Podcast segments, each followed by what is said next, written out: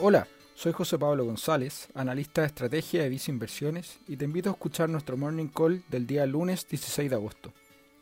Como sabemos, la pandemia ha causado un daño importante en la economía global producto de las restricciones a la movilidad, lo que provocó que muchas empresas hayan quebrado o que las personas no hayan podido salir a trabajar.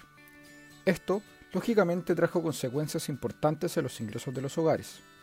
En el plano local, la economía durante este año ha mostrado una recuperación significativa que ha estado impulsada por diversos factores, como mayores niveles de reapertura que ha facilitado el mayor control de la pandemia,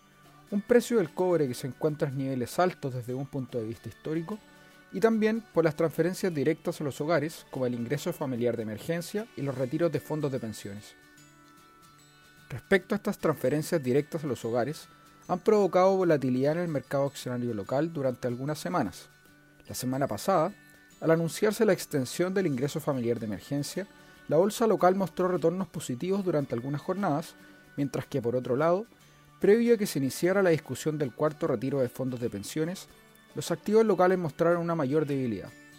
Esto debido a que, si bien esta medida aumenta el ingreso disponible de los hogares, implica que las AFP, para poder realizar el pago a las personas, deberán vender parte de sus inversiones,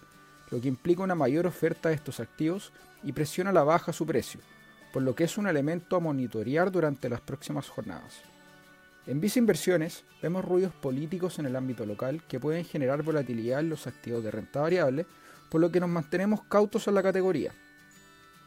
Sin embargo, también creemos que es importante mantener exposición a esta clase de activos mediante compañías de mejor posición financiera debido al elevado nivel de actividad económica local y a las comprimidas valorizaciones relativas que presentan.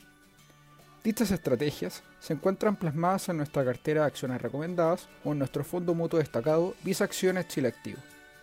Finalmente, si quieres saber más sobre nuestras recomendaciones, te invitamos a visitar nuestra página web visainversiones.cl o contactando directamente a tu ejecutivo de inversión.